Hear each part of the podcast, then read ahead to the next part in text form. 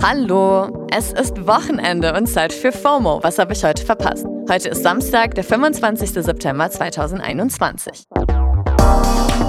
Mein Name ist Dana Salin und die aktuellen Wochenendfolgen sind ja ein bisschen special, weil wir schauen gerade samstags in Kooperation mit der DPA auf Fakes und Fakten rund um die Wahl morgen. This episode is brought to you by Shopify.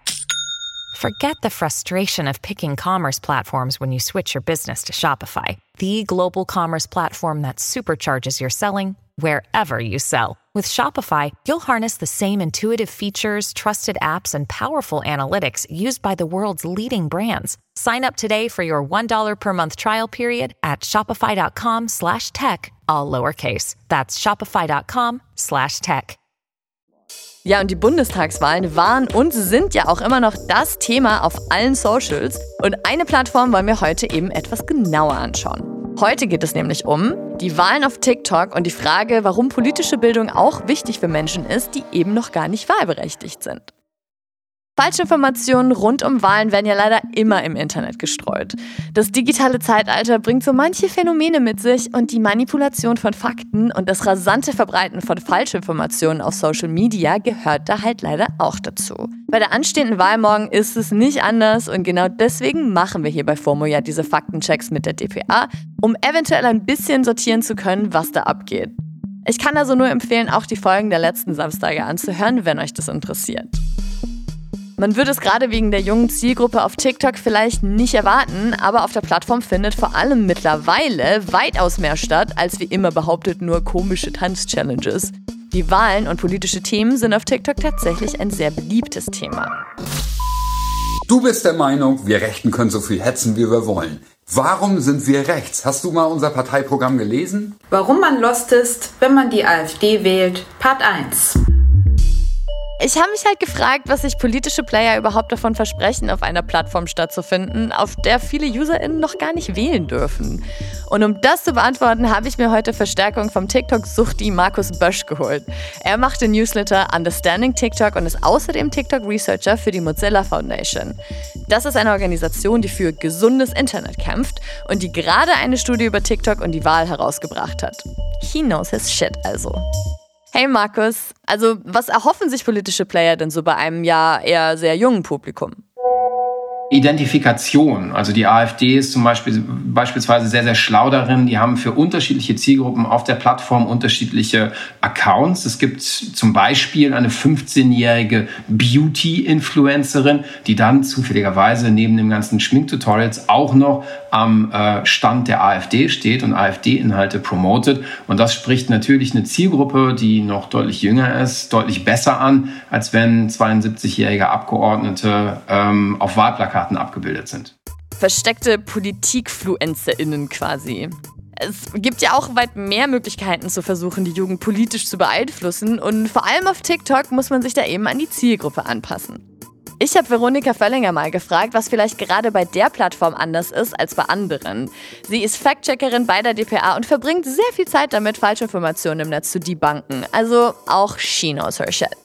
Die Inhalte sind nicht unbedingt anders. Themen wie die Impfung, vermeintliche Verbote der Grünen oder Aktuelles wie Afghanistan sehen wir auf allen Plattformen, weil sich Falschinfos häufig über verschiedene Plattformen hinweg bewegen.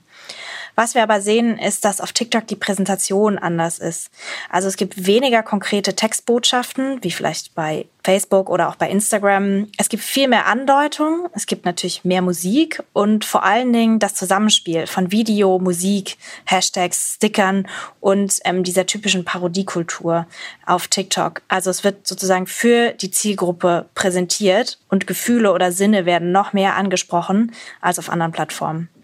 Allerdings muss man sagen, wir sind immer nur ein Ausschnitt und was wir vielleicht auch an Faktenchecks schreiben, steht nicht unbedingt für die Gesamtheit der Fakes, die unterwegs sind.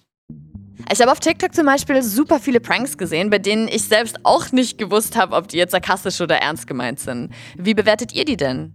Genau, also Streiche oder Pranks ist ja so ein typisches Ding, was durch TikTok-Videos kursiert.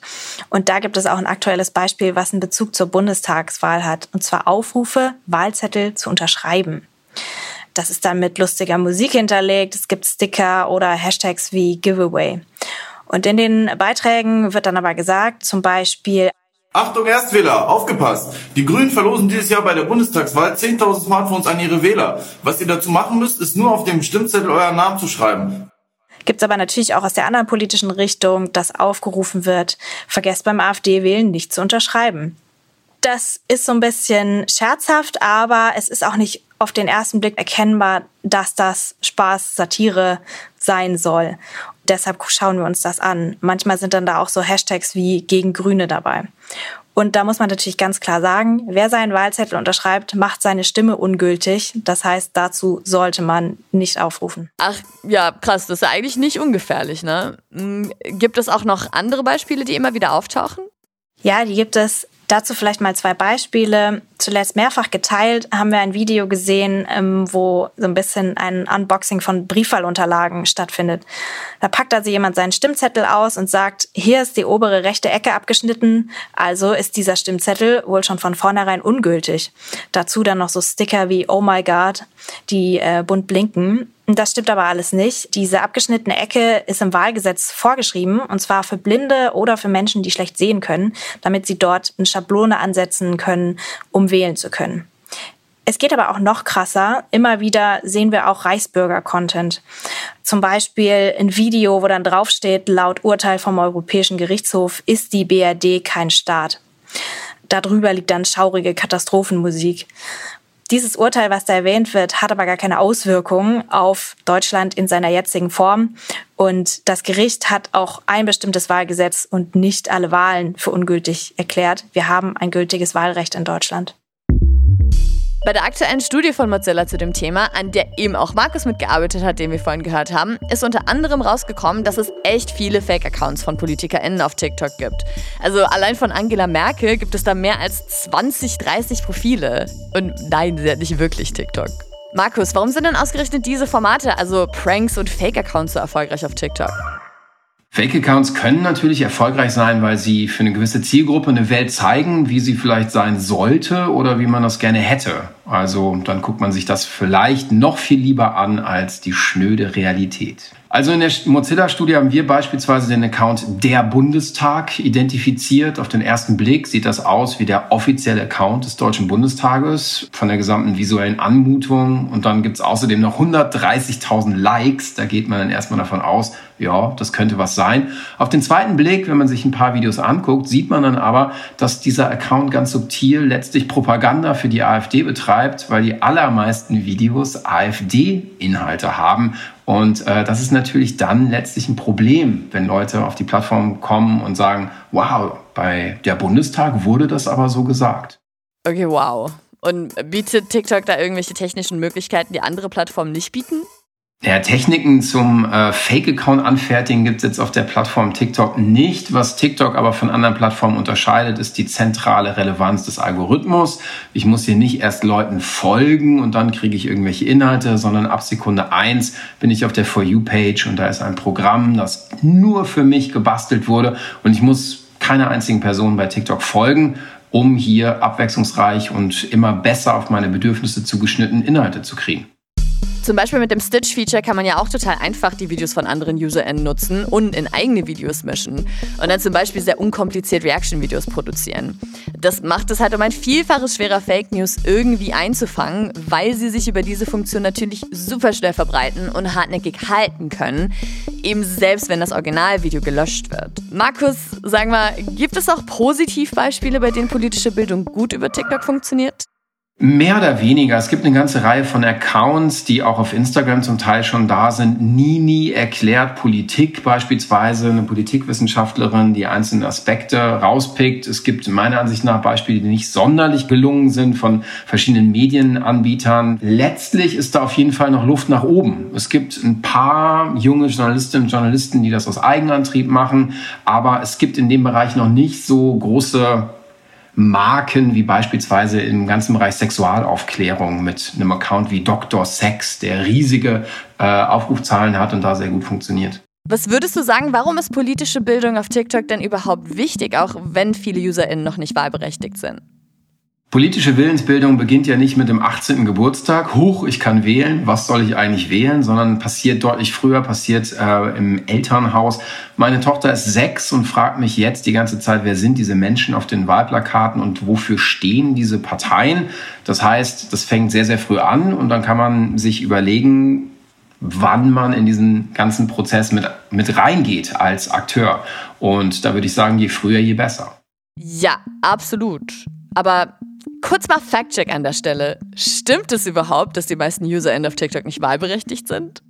Die letzten Zahlen zu der Nutzerschaft bei TikTok stammen aus dem letzten Sommer. Da hieß es, es gäbe 11 Millionen Nutzerinnen und Nutzer auf TikTok in Deutschland und davon wären Pi mal Daumen 8 Millionen wahlberechtigt. 8 von 82 Millionen ist natürlich durchaus eine Nummer, die man nicht komplett vernachlässigen sollte. Die Studie, die Markus mit Mozilla durchgeführt hat, hat sich eben genau angeschaut, wie man diese 8 Millionen besser informieren und auf TikTok vor Falschinformationen schützen kann. Markus, was sind denn so die wichtigsten Erkenntnisse der Studie? Wir haben drei Sachen identifiziert in der Studie. Das eine sind eine ganze Reihe von Fake-Accounts, muss man sich fragen, wie kann ein Account, der vorgibt, der Bundespräsident äh, zu sein, die Inhalte verherrlichen dann das deutsche Militär, wie kann sowas längere Zeit auf der Plattform drauf sein? offenes Fragezeichen. Der zweite Punkt ist die viel zu spät erfolgte Zusammenarbeit mit externen Faktencheckern, was natürlich bei geplanten Desinformationskampagnen vor Wahlen nicht ausreicht. Und der Ansatz, mit dem TikTok versucht hat, politische Inhalte zu labeln, die haben so ein kleines Infobanner, das eingeblendet wird, das hat vorne und hinten nicht hingehauen. Es hat dazu geführt, dass ganz, ganz, ganz, ganz viele ähm, Inhalte, die nicht politisch sind, ebenfalls mit einem deutschen Hinweis zur Wahl versehen wurden. Mein Lieblingsbeispiel FDP, was im Portugiesischen für Fio de Puta steht, übersetze ich hier nicht kann man sich vielleicht denken. Katzenvideos wurden dementsprechend mit dem FDP-Label versehen in Brasilien und wurden dementsprechend halt auch gelabelt zur Wahl, während andere politische Inhalte nicht gelabelt wurden. Zum Beispiel, äh, wenn eine Partei nicht die entsprechenden Hashtags verwendet hat, wurden die Inhalte nicht gelabelt. Und was sollte bzw. könnte TikTok in dem Hinblick verbessern? TikTok sollte auf jeden Fall die eigenen Community Guidelines ernst nehmen und diese auch durchsetzen, nicht nur in Schriftform irgendwo veröffentlichen. Wenn man labelt, sollte man das technisch ein bisschen avancierter machen. Wenn man fact-checkt, sollte man deutlich früher anfangen und ganz generell sollte TikTok einfach transparenter sein in der Zusammenarbeit mit externen Forschenden oder auch schlicht und ergreifend, indem man eine öffentlich zugängliche Programmierschnittstelle bereithält, eine API wie andere Plattformen, damit man eben mal drauf gucken kann, was passiert denn da eigentlich. Danke, Markus. Bis es soweit ist, wäre es auf jeden Fall gut, so ein bisschen zu wissen, worauf man beim Scrollen auf TikTok so achten kann, um nicht auf gefährliche Falschinformationen reinzufallen. Veronika, kannst du uns zum Abschluss vielleicht nochmal sagen, wie man als User in solche Fake-Accounts irgendwie von echten Profilen unterscheiden kann? Worauf Userinnen und User achten können, ist zum Beispiel der blaue Haken zur Verifizierung, den man auch von anderen Plattformen wie Instagram kennt. Den hat zum Beispiel auf TikTok das Bundesministerium für Gesundheit. Ein anderer Tipp ist darauf zu schauen, wird das Profil woanders verlinkt oder erwähnt. Das ist zum Beispiel beim Bayerischen Staatsministerium für Wohnen, Bau und Verkehr der Fall. Die erwähnen den Link, das ist tiktok.com slash at wir auf ihrer Facebook-Seite. Das heißt, durch solche Querverweise kann man auch schon mal schauen, ist das offiziell. Und dann natürlich als drittes drauf schauen, ergibt das ganze Profil Sinn, der Auftritt ist der professionell oder gibt es vielleicht ein anderes verifiziertes Profil auf einer anderen Plattform, was ihr im Zweifel anschreiben könnt und nachfragen könnt. Danke, Veronika. Ja, Überraschung, Leute. Nicht alles, was im Internet steht, stimmt. Das sollte ja jetzt die letzten Wochen im Zusammenhang mit der Bundestagswahl mehr als klar geworden sein. Ich habe ja schon im Geschichtsunterricht damals gelernt, immer die Quellen prüfen. Also, wer spricht da überhaupt? Mit wem hängt die Person so ab? Und was für Motive könnten hinter dem stecken, was gesagt wird? Und das Gleiche gilt eben auch für Content auf TikTok oder auch allen anderen Social-Media-Plattformen oder Blogs, Newsseiten und so weiter. Diese Arbeit kann und sollte euch niemand abnehmen, auch wenn zum Beispiel die DPA-Faktenchecker viel tun, um es euch leichter zu machen. Aber informiert euch immer selbst. Ordentlich. Und dann nutzt eure wunderschöne, informierte Stimme und geht wählen morgen. Das war jetzt auch genug Input für heute und mit FOMO geht es dann nächste Woche weiter hier auf Spotify. Dann mit meinem Kollegen Don Pablo. FOMO ist eine Produktion von Spotify Studios in Zusammenarbeit mit ACB Stories.